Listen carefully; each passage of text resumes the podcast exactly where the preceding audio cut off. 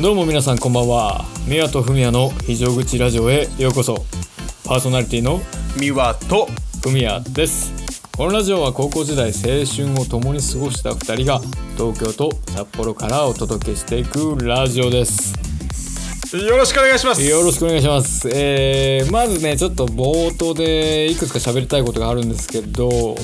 えええあのー前回ね車の中で撮ってだいぶハイテンションな私の姿をねあの皆さんにお見せできたかなと思うんですよ。ええ。でなんか「いやーちょっと今日はね宋の日なんですよ」とか言って前回言ってたじゃないですか。え あそこねあの面白い。後から聞いたらあそこ 面白くてね何も噛み合ってなかったです話が。噛み合ってなさすぎたもんねそう。あの札幌でなんかあった感じなんですか？あの僕はさ何々の日とか言うからその暦上の話だと思ったら、単純にフミヤさんのちょっと明るい日だったっていう話じゃないですかね。そうそう。そうなんですよ。いやであれがねやっぱね面白かったですよ。ええ。あのー人目というかねその近隣住民の方に気を使わないで喋れるっていうのはかなり僕の中でのストレスがこうなくなるわけで。はいはいはい。だいぶね前回、あのー楽しく話したから、まあ、今回もね、あのーうん。車をちょっとそ車の中で撮ってみようと思ったんですがはいはい。そのね定位置にね今日なぜかね車が1で止まっててええ。あの止められなかったんですね。はいはい。なので今回またちょっとおうちスタイルにちょっと戻るっていう感じでえ。行こうと思っててなのでちょっと赤ちゃんのねあの鳴き声とかがまた入ってくるかもしれないんでその辺はちょっとご愛嬌ということであ お願いします。全然構いません。あのフミヤさんがまあ宋の日とするんであればあのうつの日モードの喋り方にならなければ問題ないです、いやあのーなるべくねあの気をつけて 行こういやあのと思います。僕僕あの今あの、まあ、今までの計31回分のちょっとね映像,、映像というかまあ音源を YouTube 用にしたりとかあとインスタ用に切り取ったりしてるんですけどあの聞いてると如実にねあのフミヤさんのテンションの上下を感じられてね面白いんですよ。もうほんとね、あの不安定な人にななってきちゃってるんで気をつけないといけないですね。いやでもねまああのー僕らの声を聞いてくれた方々が皆さん元気、えーなっていただけるような声色でちょっとねやっていければというところでございます。はいお願いします。で、はい。あのー今日ですね収録日が2月の3日。はい。でまあ例年通りだとまあ今日がねあの節分っていうあのことなんですけどはいはいはい。あの結構ねニュースとかでも頻繁にやってましたがうん。今年の節分は昨日2月2日だったといやいうことで。僕ねあのーはい。まあ節分の日にちはあまり覚えてなくて、あはいはいはい。そっか昨日だったんだっていう感じではあるんですよ。あーそっか。でもともと2月何日かっていうのがうん。あんまりそのもともとこう生まれつき把握してないというか。あんまりだからその節分になんかやったりとかもなかった感じなのかな実家とか。で。僕はそう、まあ、子供の時はやった記憶ありますけど、はいはいまあ、大人になってからは時折恵方巻きを食ったかなぐらいですかね。あーそっか。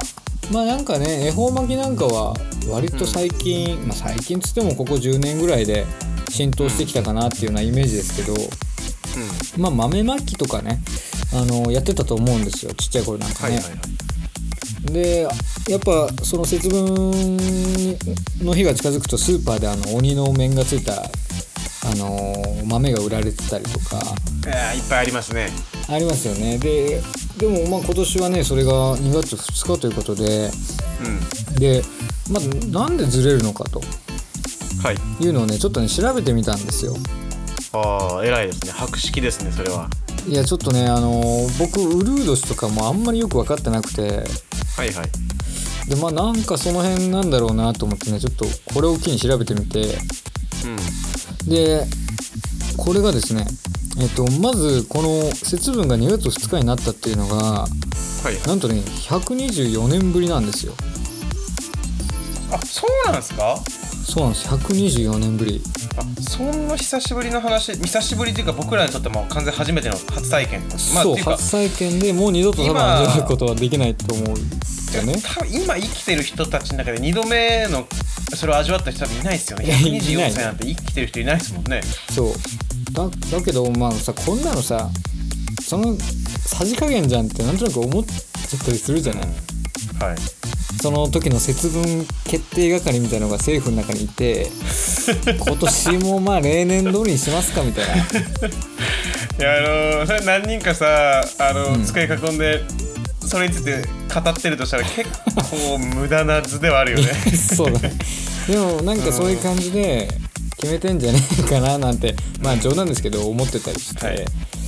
ただねまあこれがねなんでずれるかっていうのはあのーまあ地球がね太陽の周りを一周する時間がまあ365日ぴったりじゃないからと。うんうんでまあねそれはなんとなくこうウルード氏とかがあるから、うんなんとなくわかるじゃないですか。そうですねうん、なんですけどまあよくよく調べていくとうんあのー実はですね365日で一周じゃなくて一周するには6時間弱365日プラス6時間ぐらい長いらしいんですよ。はいはいはい。1年のね周期が。でそれが毎年毎年少しずつずれていって2月3日になったり立春が2月4日になったりすると。はいはいはい。いう風になってるみたいなんですね。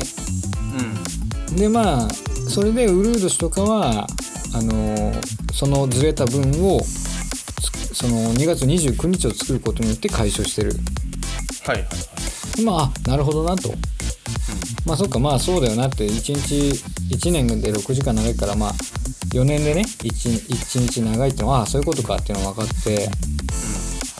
でいろいろ調べて調べていったんですけど結局ねあのーよく分かんなかったですねいやーまあこの天文学ってさすごい話じゃないですか、正直。いやそうだけどだけどこれをさその発見した人がさすごいなっていううん。まず。だってさこんなの正解なんか分かんないじゃないですか。いや僕らが例えばそのまだこういうね、あのまだ解明されてない時に2人で僕らが「あーあー」って言いながらなんかそうん。原っぱとかでね空見上げながら「あー いや月が綺麗だね」とか言いながら「あー」っつって多分何も考えないですよ僕らはきっと。うんまあそうね。うん。ああうんまた来年見れっかなみたいな。言ってんだけどでもそれをいやこれに何か必ず法則があるとっていうふうに考えた人がいるわけじゃないですか。いやそうね。思いついた人がいるわけですよ。いやすごいよね本当にそこら辺って。だいぶでもなんだろうね。その、まあ、時間の概念を生み出した人もそうだけど僕とか多分ミュアとかだったらさまあ1日10時間ぐらいにしてみっかみたいになると思うんですよね。1日10時間にとりあえずしてみるべみたいな。う んそうね。して多分何年かした時にあなんかうん。ずれてんなっていうの気づくと思うんですけど。うん。それがその1日24時間でで365日で1年経つっていうのがさこう分かった人っていうかそれを答えを出した人ってどねすごいなと思いますよ。いやーすごい。多分まあ僕らが聞いたことあるような偉人だと思うんですけど名前は。なんかあのあ誰だまあでも天文学系だからあの、まあ、聞いたことある人だと思うんですけど。ー天文そうね。なんかでもこれってさあの古代文明とかでも空読みをする民族がいたりとかさ。うん。ここ最近の話でもないわけじゃん。いやーまあね。でもまあ過去の人たちがやっぱねそういう星を見ていろいろ考えたらすごいけどでも、うん。みみその過去の人たちからしたら僕らね僕とフミヤさんがあの、うんやっぱりエロサイトとかを見ててあのそうね。ずれて動いてくる広告をうまく処理するとかっていうのも 向こうの人から見たらすごいなと思うはずなんですよ。いやまあ確かにね。いや何の話だって感じなんですけど。いやあのーなんかか過去のねあのえ僕らのエピソードちょっと僕がさっき編集したらそこの部分をちょうど切り取ってあの、はいはい。インスタ用にいとりあえず行ってみたくなっちゃったわけですねそしたら。ちょっとあのやっぱり落ち着かない性格なんで。そしたら僕もなんか「なるほどね。確かにね」結構内容ゼロの返事しちゃったんですけど。そうなんですよ。まあでもうん。ね、いやすごいですよそういうの本当に。いやすごいよね。だから逆に僕らがそのいた時代をさその未来人がさいやどうやってこれ発見したんだろうねってのが今生まれてるわけかもしれないですからね。この時間にも。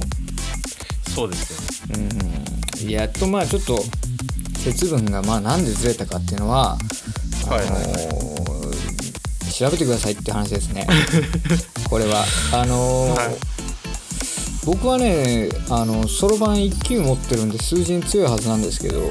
あそうなの？それはなんだそうなんですよ。そろばん1級持ってるんですよ。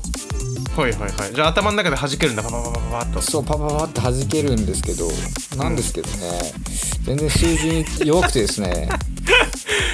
いやーまあ仕方ないですよ。あのー、生命の作用がやっぱ足りてないっていいうのもあやそうそうるんでねなんですよ。やっぱりね僕もまだ修行中の身ですからあんまりこう偉そうなことは言えないんでいやーでもねまあフミヤさんはねお子さんがいるので、うんうん。まあこれからねあの物心つくようになってきたらよりこう、まあ、家族で節分のイベントとかそういうあ暦上の、まあ、ひな祭りとかいろんなイベントあるじゃないですか、そうなんですよ。でそういうの一個ずつこなしていくわけですよねきっと。だから今までそのないがしろにしてきたそういうイベントとかを親の目線になった時に初めて体験するってことが今後出てくるかもしれないですからね。ね、だからフミヤさんがねあの鬼のお面をつけてあの、娘さんがね、えー豆を投げてくると。うんうんうん。そういうこともまあ34歳とかですかね。わかんない。23歳なのかわかんない。それぐらいになったらもうやり始めるってことですもんね。そうだね。そうだね。きっとそういうふうに多分自分で物を投げたりとか走ったりとかできるようになったらそういうイベントもするようになるんじゃないかないいですね。そういうのなんか今年はやりましたか？今年はね何もしなくてあのーうん。普通に豚肉と白菜をあんかけにしたやつみたいなの食べました でもね美味しそうだよあんかけ食べれるのもね。すげえ美味しかったんですけど。いやでも、まあ、僕もね一人暮らししてると、まあ、実家を出てからですね、恵方巻き食べるとかってことも一回もしてないのでもうそれはもう一切やってないですねでこれちょっとまたあのあのー僕も誰かから聞いた話というかネットとかの受け売りだと思うんですけどはいはいはい。あの恵方巻きっていうのはそもそもその結構下ネタ的な要素があってはいはいはいはい。そこからその、まあ、巻き寿司とかに変換されていったっていう歴史があるらしいんです。僕もちょっとね今思い出して喋ったんですけど。えー、あのティティムポをしゃぶるみたいなそういう期間の話ですかそれって？そうそうですそうですそうです。チンのやつを なんかそのはいはいはい。加えさせるという。なんかそれからこう前形を変えて今にこう至るらしいんですよね。なるほど、だからそれがねもし好きな子とかねこのラジオ聞いてる方でその好きな子がやっぱ恵方巻きをちゃんとこうねそういう行事に従って恵方巻きを食べてるのをちょっと想像するとちょっとエッチな気持ちになれるんじゃないかなと。えー、ありがとうございました。はい、まあ、ちょっと長々と喋っちゃいましたけどはい。まあこういう行事はねあの日本人だけか分かんないけど、まあ、ちょっとこういう行事は大切にしていきましょうという話でした。よろしくお願いします。はい、あので今回ね時事ネタ。はいはいはい。あの世界の面白都市伝説系ニュースはちょっとまだ発見できてなくて。はいはいはい。今回もねちょっと、まあ、ニュースというよりは時事ネタですね本当に、うん、まあ、言葉通りなんですけど、これね今めちゃめちゃ流行ってますよ、ええークラブハウス。ー、クラブハウス来ましたクラブハウスね。ちょっとこれ何ですか？これ。何なんですか？ふみやこれさんはあのふみやさんはあの正体聞きましたか？あのですね僕はええ。Android を使っておりますので。あーそっか。そっか。今 iPhone だけだもんねこれね。そうなんです。よあの逃げ道があるんですよ僕にはいやーなるほど。僕はねあのはい iPhone 勢なのでですね、まあはい3日4日前ぐらいについにクラブハウスの招待があの届きましてですね、素晴らしいですね。えー入りましたけれど全く使い方が分かりません、いやーまあちょっとねこのラジオを聞いてる方たちの中にもええ。あのクラブハウスって実際何なんだっていう方たち多いと思うのでうんうんまあざっくりですけどちょっと触れていこうと思います。お願いします。えーまあね今ミワからもあったと思うんですけど会員制招待制の、あの新しい SNS なんですね。そうですね。でこれがあの声だけでやり取りする新しい SNS ということででまずねこれがね流行りだしたっていうのをあのなんかの記事で見た時にはい。あやっぱり今その声に注目される時代なんだなっていうのねあの改めて感じたっていうのとうん。でこれがですね、まあ、Twitter とかと連携しててで、まあ、声だけで喋る。でまあそのなんだろう有名人が喋ってる内容を聞く人は聞けてうん。でその有名人にこう「私喋りたいです」なんて言って立候補すれば喋れたりするかもしれないとうん。うんいう、まあ、アプリなんですね。でこれがねまたそのより日本人に浸透してきてる理由僕の憶測ですけどあの招待されないと入れないっていうのは日本人ってそういうプレミア感大好きじゃないですか。そうですねあーだからこれがねさらにこう話題になった理由じゃないかなと思うんですよね。で招待といっても2人しか招待できなくて最初は。そうですねこれがさ5人とか8人とかだったらさまた多分あんまり入ってなかったと思うね。2人って絶妙だなと思って。そうだね。あのまあなんかね、結構使っていくと招待枠が増えるらしいんですけどああみたいですね。まあ、最そう最初はもう2人で。だから僕はねあのこれ本当にあのフミヤさんのために枠残してあったんですけど アンドロイドなら仕方ないっすよねやっぱりいやーほんとねこれ悔しいですよ僕は。こればっかりはちょっとねやっぱり。いやちょっとね悔しすぎてそれすら出てこなかったですよ今。このワードすら。いや本当にあのねまあ僕はアンドロイドが使えないってこと今すっかり今の今まで忘れてて、で今日この場でフミヤさんにあのサプライズとしてねまあわかんないです。もう登録センターあれあれですけどでも まあ登録ししましたみたいなインスタとかに一切フミヤさん上げてなかったんで、まあ多分招待されてないだろうと、いやえーねうん。思いましてちょっと僕の方であの枠をね用意させていただいてたんですけれども、なるほど。アンドロイドだということまあだだから例えばね僕らがまあ2人でできるんだとしたらその僕らの部屋を作って2人で、そうですそうです。まあ、ラジオのね生配信とかができるわけなんですよそれであのー僕のそのトーク僕と誰か喋りたいミワと誰かが喋りたいって時にそれに入ってこさせることができるわけですよね。そうですね。できますね。いやーちょっと魅力的なアプリだなと思ってね。まあでも何ヶ月かしたらどっちみち多分会員制とかもなくなっていって Android も iPhone も関係なく使えるようになるのがいついずれ来ると思うので。そうだね。であのーまあその限定的っていうのがさっき魅力的とも言いましたけど逆にこれがそのまあ言い方すごい悪いかもしれないですけど省きとかねいじめとかにも結構つながりかねないなと僕は思ってて。まあ確かにねこう、うん。グループの中で仲いいすごい子が3人とかいた場合に2人しか招待招待できない時にどうなるかだよねそれってね。いやそうそう。でこの招待制ってさあの mixi僕ら全盛期いたじゃないですか mixi。懐かしいですね。これもね最初の方は招待制であの気になる人のね投稿とかも見に行けないっていう。うん。ですごいもどかしさがあって誰かに招待してもらってようやくその気になる子にたどり着くとかさ。うん。なんかそれをねちょっと思い出しましたね招待制って。あそうだったなみたいな。いや僕はねあのフミヤさんから SNS の話聞くとあの、フミヤは死にましたっていう。伝説の思い出しちゃうんですよ。いや。えー、あのこせっかくなんで今ちょっと喋っても大丈夫ですか？枠大丈夫ですか？時間。大丈夫です。お願いします。あのちょっとね今せっかくみんなから話を振ってもらったんで。はい。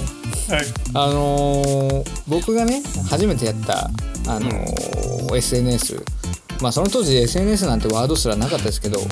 あそうだよ。あのなかったよね。そう。モバゲーとかねうん。うんやってたんですよ。でまああ初めてのがモバゲーでそのモバゲーと、あのー同時的にこう出てきたのが mixiとか、それこそ GREEとかね。うん出てきててでモバゲーは結構その規制が厳しくてアドレスをこう教えたり電話番号を教えたりするとすぐペナルティ食らっちゃってたんですよ。うん。で GREEっていうのが結構その規制が緩くてはい。もうアドレス教え合ったりとか結構ザラだったんですよね。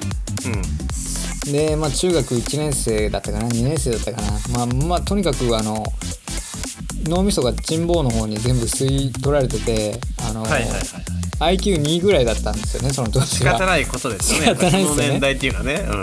そう。であのある時にその女性に知り合ったわけですよ。はいはい。SNS 上で。うん。うんでまあなんとかこう、まあ、仲良くなってで相手はねなんと大学生だったんですよ。僕が中学生に対して。いやーそれはねその時からすごい魅力的ですよ。すごい魅力的じゃないですか。うん。で今で言うちょっとメンヘラだったんですよね。はいはいはい。はい。その時はまあこれも同じようにそんなメンヘラなんてワードなくて。うん。でまあメンヘラの子がね大学生とまあ知り合って。でまあ、なんとかまあ普通に会話してておっぱいが見たいと。おっぱいが見たい。あのまあ切り出すタイミングがお願いお願いをしたってねはいはいはいはい。おっぱいが見たいなと。そうねあの あの本当にねき来ちゃったんですよ。すごいことがはいはい。結構よお大きかったですか？おっぱいが大きかったんですよ。すごい大きくて。であのー 僕なんてねそんななんだろう。こうエロ本とかさ漫画とかでしかはい。ちゃんと見たことなかったわけですから。あそうだよね。中学生なんてね。ええそう。あのリアルなこう父が来たわけですよはいはいはい。これすげえなと。うん。であの拾ってきた画像でもなさそうなんですよね。はいはいはい。あのなんだろうその写真のサイズとかもすごいまあリアル感があるとね。リアル感があってうん。うわこれすげえなと。でうん。まあ僕はねその父だけにとどまらずはいちょっとねその興味の先に行きたかったわけですよ。はいはいはい。あのまあ陰部を見見たいと。はいはいはいはい。陰部を見たいとうん。でそしたらね本当に来たんですよ。言いなりじゃないですかその人。いやすげえなと思って。うん。でもう僕もねその時 IQ2 だったんでまあそれで、はいはいはいはい。あのーすっきりさせてもらいまして。ええええでそしたらまあどうでもよくなるじゃないですか。やっぱ賢者モードってやつですよね。そうです。ああ終わったと。うん。ああすっきりしたと。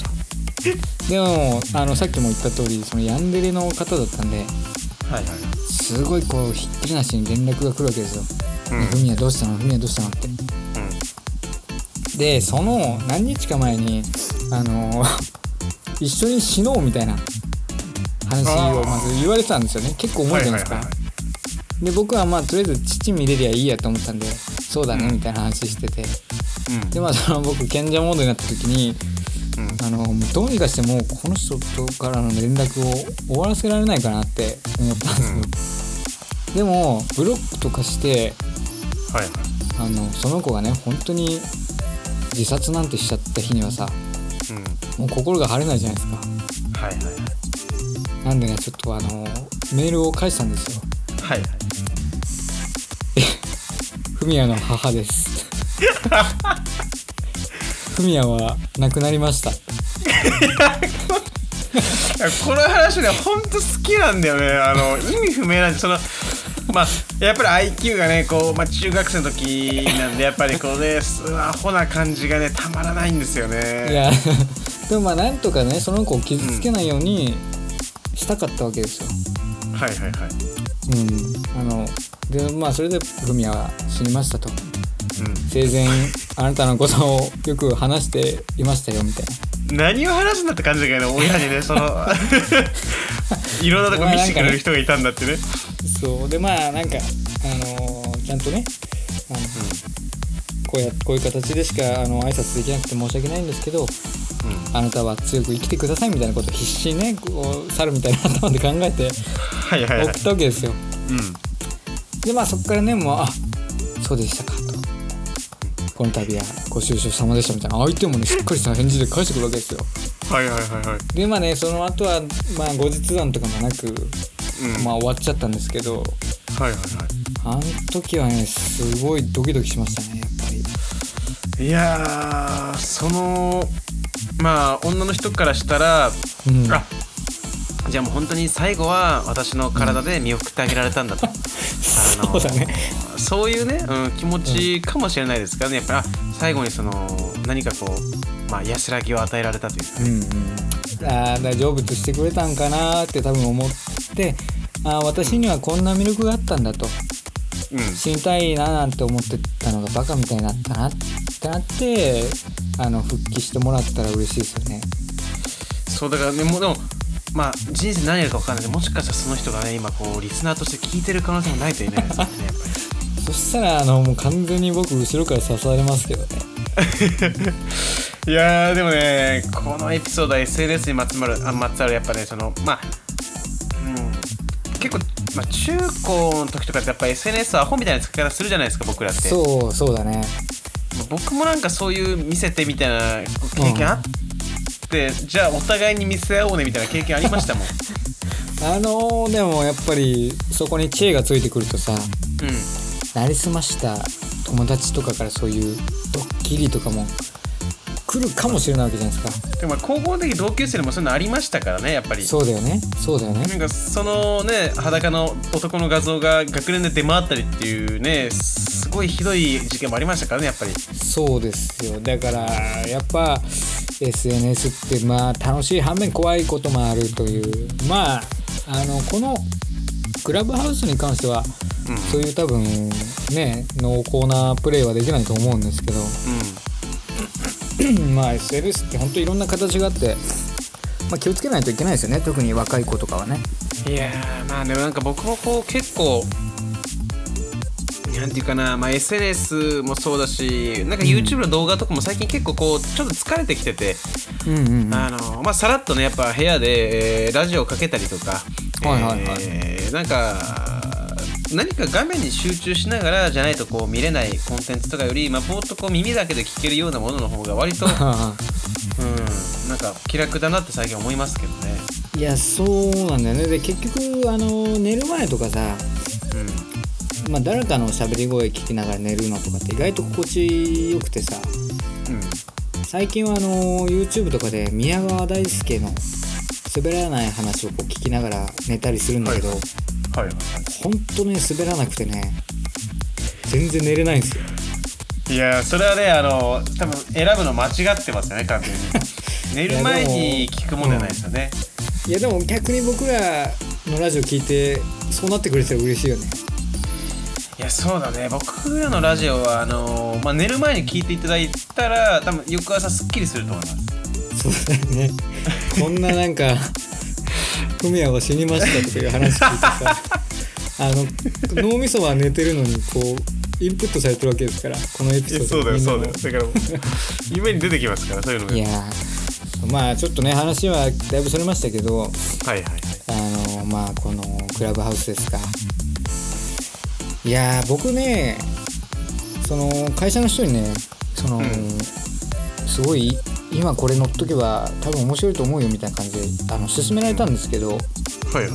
まさかね Android はできないっていうことでね、うん。もう初めから興味なかったかのような対応しましたけどああ、はい。僕そういうのいいっすわみたいな感じで。で悔しいですよねやっぱり。もうほんと悔しくてさ。でさっきもちょっと言ったけど本当ね職場ですごい流行ってるからはいはいはい。なんか職場の人たちにみんなこう招待しようみたいになってるんですようん。流れ的にね。でその中でね一人、まあ、僕の仲いい方があの誘われてないと iPhone なのに、はいはいはい。うん。で誘われてないけどまあその人の前でそういえば例のあれ昨日やばかったねみたいなさ。うん。まあ典型的なまあいじめみたいな省きみたいなもんあですよ。ねそうあるんだ職場で。そうそうそうそれがちょっとあってさうん。いやーもういいこの年でさそんなことしてるのもなんかすごいアホらしいなと思って。うん。うんなんかねやっぱ職場にそういうふうに SNS とかでつなが職場の人とねそういうふうにつながったりするとめんどくせえなーなんて思いながらうん。僕はまあ Android で勝ち組でしたけど。まあ言い訳がねね。あるってうん。いいことだよね。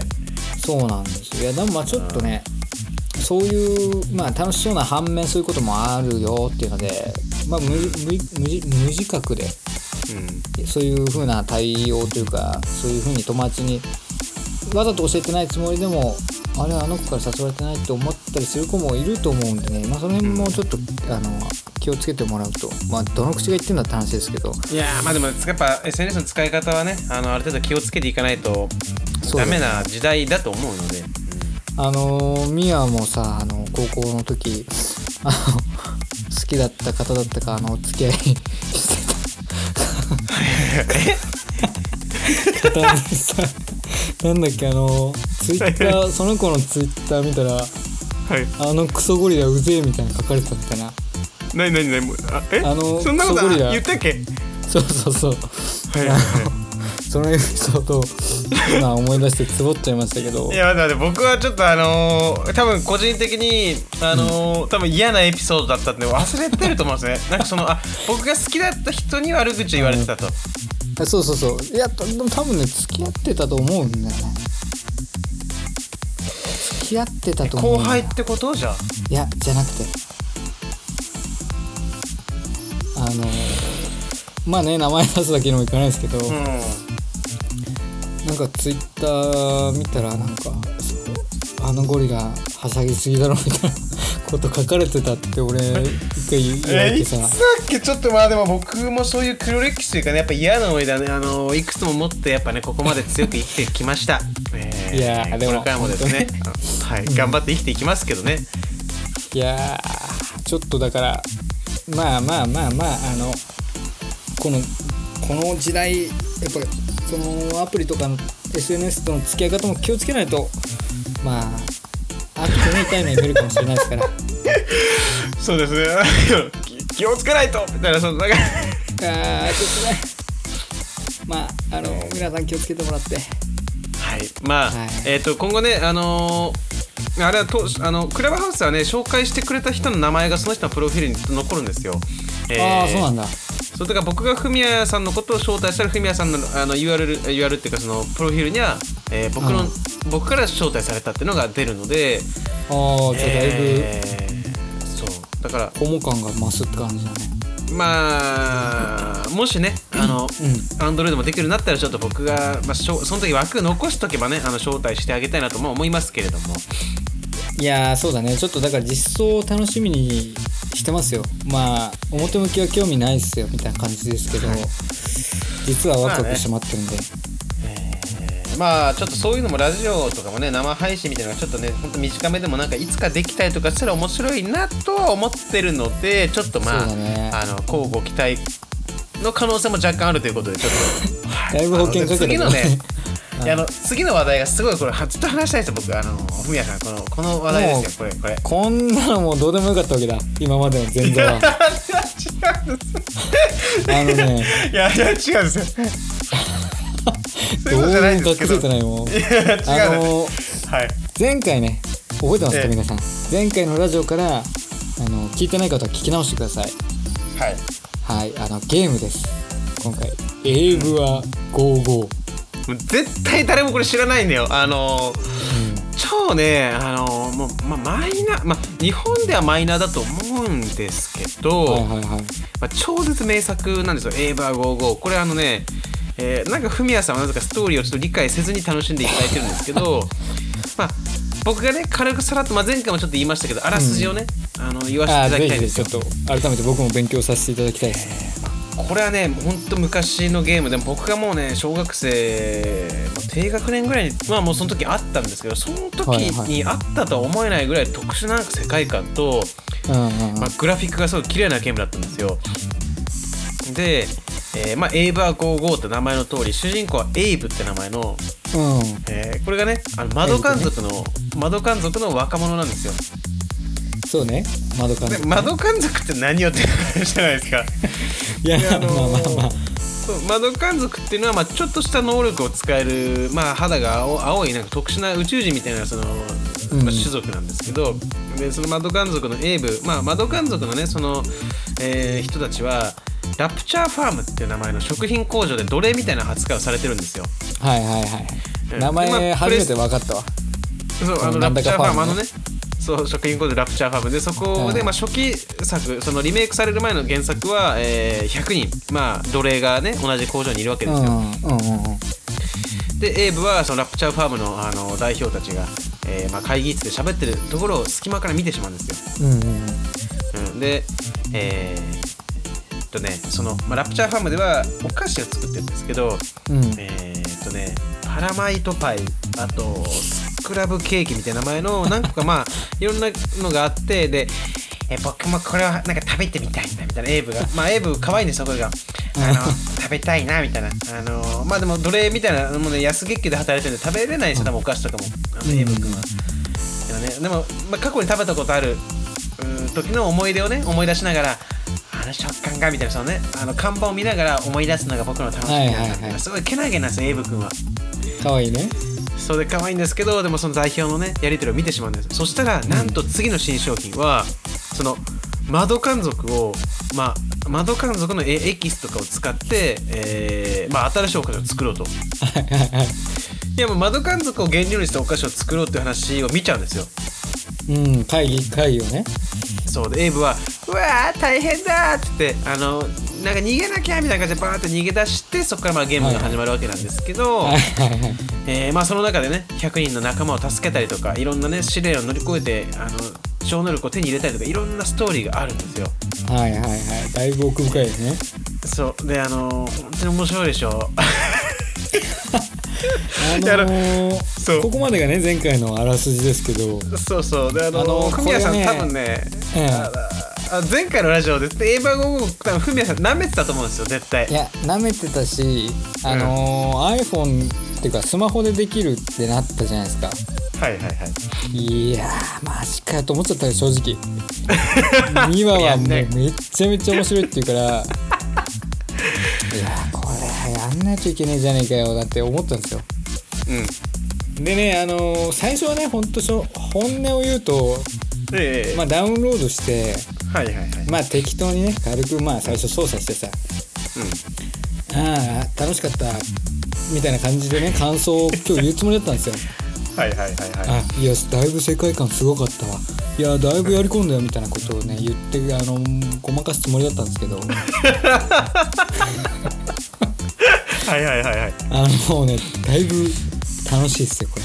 ハマりました。ハマっちゃうでしょいやハマってってであのやっていくうちにねちょっといろんなあの僕の簡潔なまとめみたいのを作ったんですよ。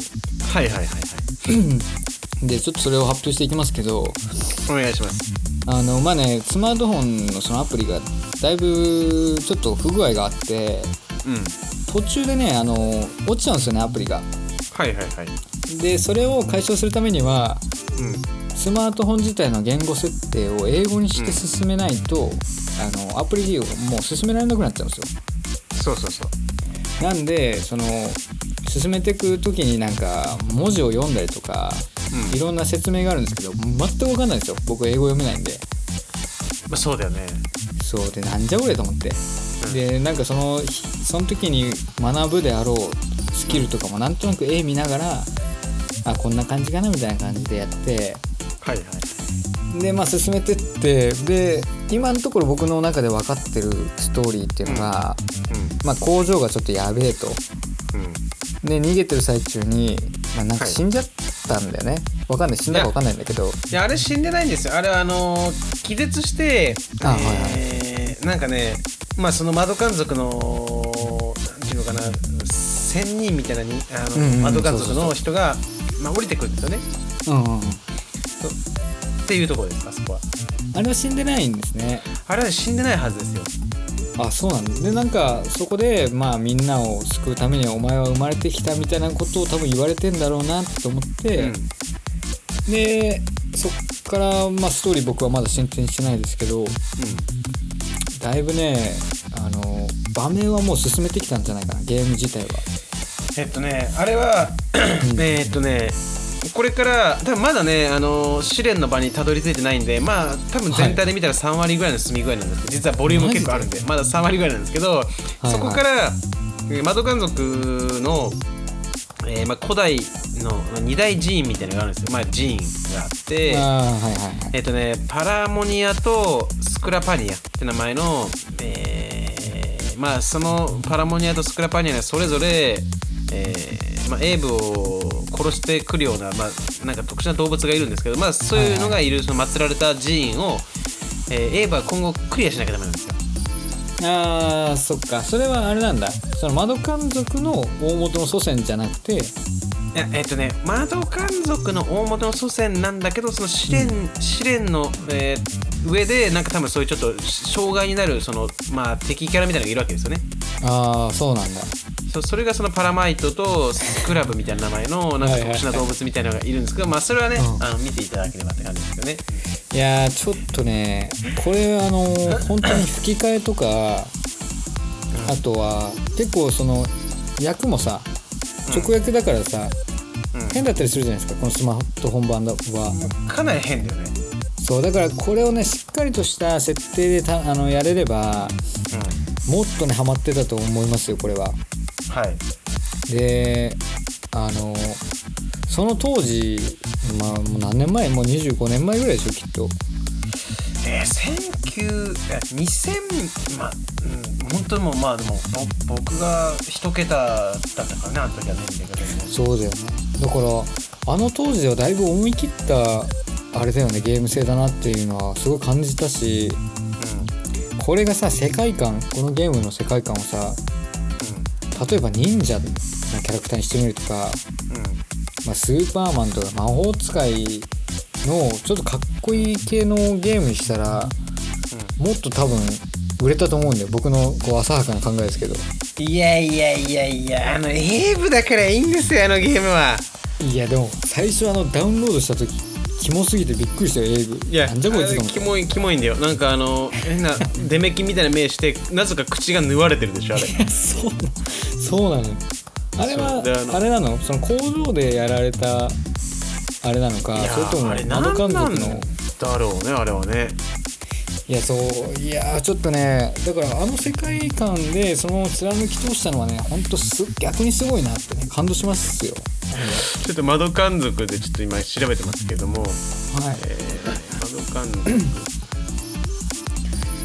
いいやでもね途中で結構いろんなアクションアクションというか操作が出てくるじゃないですか。うん。僕好きなのがねあの鼻歌を返すやつが好きなんですよ。あーあのー、なんか「ペブペブペブペブペブペ」みたいなやつねあそうそうそうそうそう。そう。あの相手の言ったことを復唱するっていうなんかコマンドを打つ場面があって、それを成功させるとなんか「えいやいやいやいやいやいやいやい」って言ってなんかこう爆弾を爆発させる能力をもらえるんだよねあああのねえっとシャントリングとかって名前なんだけどあれそうなんだ名前そうあレッドリングだったかなんか忘れたけどなんかそういう技があるんだよねいやあれとかね最初はすげえ結構面白いなと思ってニヤニヤしながらやってたのよ。いやでまだ多分いろんなまだ使ってないところもあるから、うん。うん。まだちょっと楽しみですよね。いやーちょっとねまだまだねあのー、あれね全然ここれからまた工場戻りますからあれ。あーまだ要は今は、うんそう今は要はエイブはあの窓監督の真の力を手に入れるために向かってるんですよあそこに。なるほど。そうでこれからまた戻りますんであの楽しみにしててください。いやー。いやでももう7割ぐらい進んでんのかなと思ったけどまだまだだね。えまだだって寺院クリアしてないよね。うんしてないと思うなその描写はなかったから。いやこれからです。全然まだまだこれからです。いやーちょっとねこれあのまあ550円で買えますんで。うん。でもちょっとあれだね。スマホの画面ちっちゃい人にはちょっと難しいかもね。そうだね。まあ確かに。でもあの基本的にはなんていうのかな、あれってあの、まあ、一歩進んだらその一歩分動いて敵も一歩分動いたりっていう感じになったりするじゃん。あー。あまあでも敵自動で動くくかまああの基本的にはそのパズル感覚でやってもらえればいいと思うねあれって。あのある程度そのはいはい。えエイブの動作に関しては何歩進んでどこでジャンプしてどこで爆弾投げてどの角度でってあるじゃん大体。あーでも爆弾投げるのとかもやっぱ結構難しいなと思ったし。うん。あとはあの爆弾の起動スイッチをオフにする動作とかあれもねちょっとこう操作性がちょっと難しくてゲーム用あスマホ用のゲームコントローラーをちょっと用意したいなと思ったぐらいですね。いやちょっとねあのそこぐらいまで本気でやり込んでくれるんであれば僕も全力でサポートさせていただくのでそれに関しては。いやちょっと舐めてたよでも。いやでもねそれでその流れの中でフミヤさんがそのなんか僕に分かんないことを動画で撮って送ってきたついでになんかゲーム配信みたいな動画にして僕に送ってきたんですよ。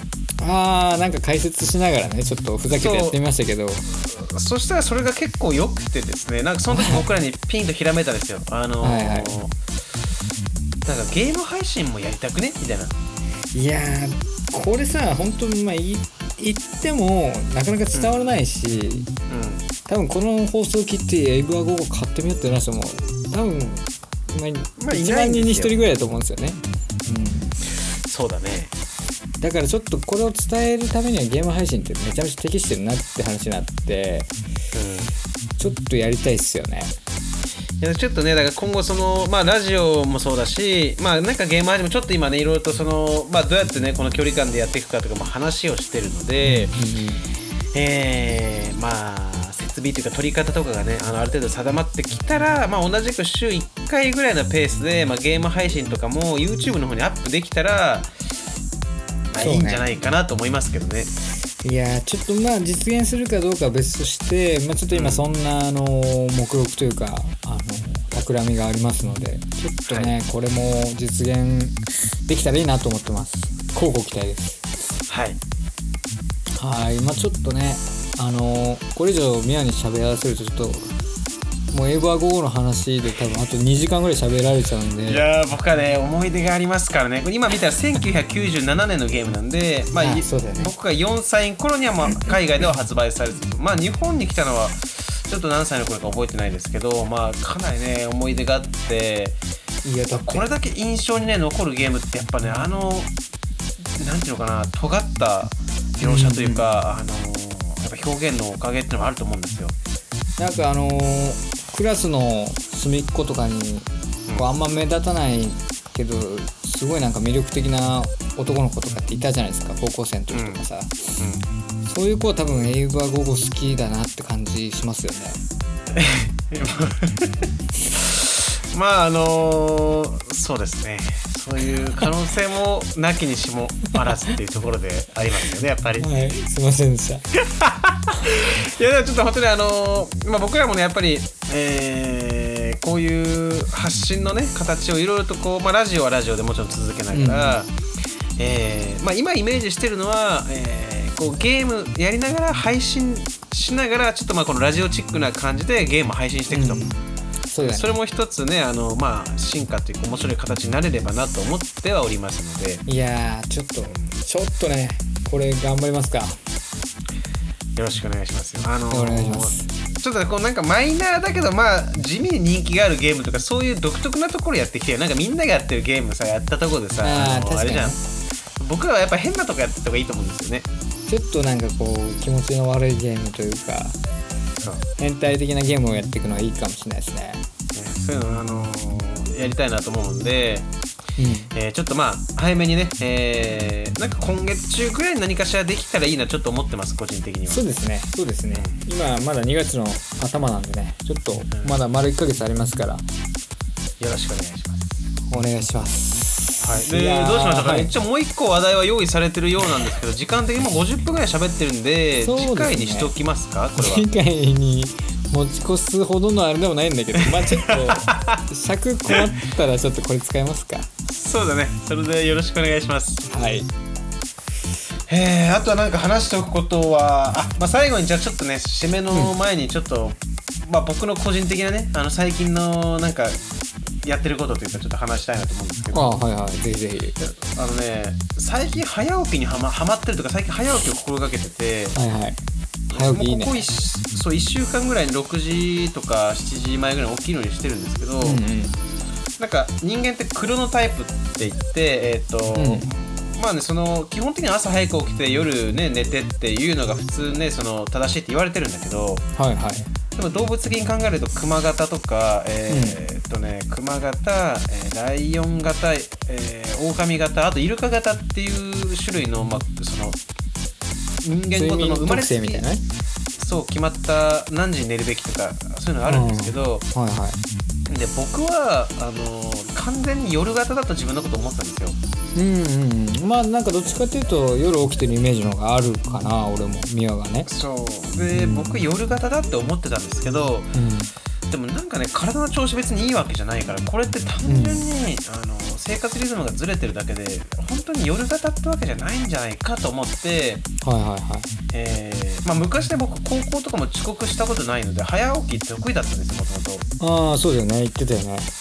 そうだからまああの時できたんだったなと思って最近久々に早起きするようにしたらすごい調子いいんですよ体が。いやーでもなんかあのー朝起きるってさ結構ハードル高いじゃないですか。あの特にまだ寝れるっていうなんていうのかな。まあ、うん。うん学校がある会社があるとかさ。バスの時間がある電車の時間があるとかもしない状況であの、まあ、10時に起きてもいいし7時に起きてもいいですよって言われたら絶対俺起きれないと思うんで自分はね。うんうん。それで起きれるのはねすごいなと思うなんかねそのね自分もね今まではあのまだ寝れるってそのやっぱ睡眠時間の方を優先してたんですけど、うんうん。えーっとねえーまあ、徐々に徐々に時間を早めてったんです朝8時に起きて7時半に起きて7時に起きて6時半で今日6時っていう風にやってってたんですけど、はいはい。やっぱ朝早く起きたらなんていうんですかねこう自己肯定感も上がるし、えーまあそうだよね。そうすごい気持ちがいいんですよねやっぱり。いやーまあでも一日も長く感じるよねきっとね。明るい時間が長いからさ。で変なね時間に起きてると、まあ、もうこんな時間ってなって結構ねなんかやむやみそうになること多かったんですけどはいはいはいはい。だってもう午前中がねあまりにも長いもんだから幸せなんですよ、最近。いや素敵だと思いますよその朝活っていうかさ。まあ早起きは3問6というぐらいですからえーあの絶対いいことあると思いますよ。こうね今日はね6時に起きてみたらねまだ暗かったんですよあーそっか。まだね日昇ってないんだもんね6時ぐらいだったら。そう。でまあ最近起きて、えー部屋の端っこにちょっとまあベンチみたいなのが置いてあるんですけど、はいはい。まあ、そこに座ってちょっと外を見ながらえー、とねなんかちょっと静かな曲を、まあ、スピーカーで流しながらはいはいはい。コーヒーを飲むっていうのがすごい僕の今好きな時間になっててまあそしてちょっとねね。コーヒー飲んだら軽く10分20分読書をするようにはしてるんですけどいや素敵じゃないですか年取ってくるとねあのーなんかあこういう時間ってすごい大切だなみたいな思うんですよねやっぱり。あー今まではなんかそのわざわざ作るまでもねって思ってた時間って確かにねすごい大事だったりするよね。そうやっぱりあのまああこっちがね朝日が昇るのを待つぐらいな気持ちでねあの、はいはいはいはい。起きてくるってのは結構ね気持ちがいいなというかいやーでもいい心がけじゃないですか。だってきっと健康的にもいいだろうしね。わかんないけど。いやでも多分ね体の調子的に見たら僕は多分早寝早起きの方があの合ってるんじゃないかって最近思ってるんでちょっと、うん。まあ明日も早起きしてみようかなと思ってます。あのーまあそんなちょっとミワとかねこの聞いてる方たちに、まあ、もしね知ってる方いたらあれなんですけど「はい。